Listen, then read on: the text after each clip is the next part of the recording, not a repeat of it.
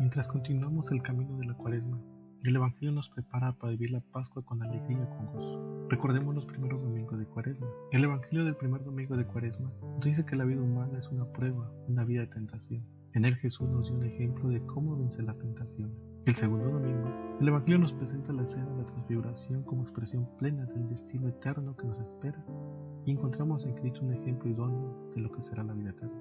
Hoy, el Evangelio de Juan capítulo 4 versículo del 5 al 42, nos presenta a la mujer samaritana, una mujer que vivió una vida tal como vino, sin metas, sin nada que ver con la trascendencia. Solo buscaba su felicidad personal y accedía inmediatamente a lo que se le ofrecía en el momento, sin objeciones.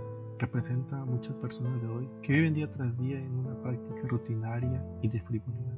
Jesús le dijo que ha tenido cinco maridos y que tiene ahora no es suyo, lo que demuestra que ha estado insatisfecha. La mujer se confía en la venida del futuro Mesías para alcanzar la certeza. Después de entablar un diálogo, Jesús respondió enfáticamente, yo soy.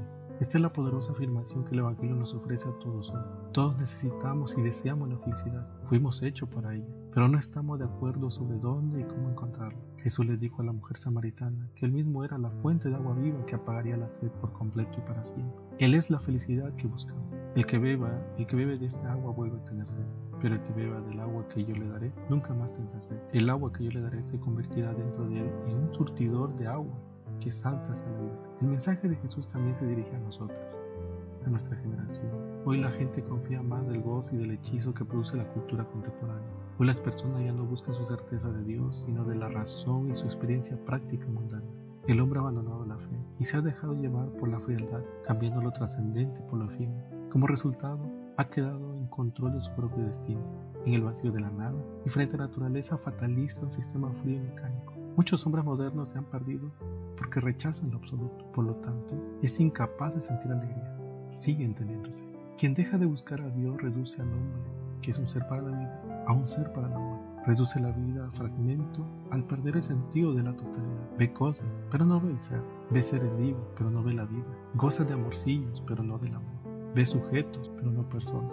Conoce placeres, pero no la felicidad. Le absorbe los problemas, pero ignora el bien supremo. Busca solución a sus contrariedades, pero sanando las consecuencias sin arreglar sus causas. Y de esta forma se condena a la confusión y al sinsentido. Cualquier cosa que este mundo nos ofrezca no es capaz de calmar nuestra sed de felicidad. Solamente Jesús nos ofrece esa agua viva, la cual produce en nosotros por medio del Espíritu Santo esa renovación de nuestro espíritu y un gozo indescriptible como consecuencia de la salvación de nuestra alma. Como ella, la samaritana, nosotros también debemos clamar a nuestro Señor pidiéndole que nos des agua viva para que nuestra alma jamás vuelva a tener sed. Además, vemos en la samaritana, como más tarde haría Magdalena, apóstol, mensajera y contagiadora de la sed de Jesús, de la sed de Dios en todos sus pensamientos. Seamos también nosotros como la mujer samaritana despertadores de la sed de Dios en nuestros paisanos, nuestros familiares, en nuestra comunidad, en nuestra sociedad, que está llena de placeres materiales y superficiales, que no apagan nunca su sed, que nuestro encuentro afectivo, íntimo y evangélico con Jesús en ese tiempo de cuaresma despierte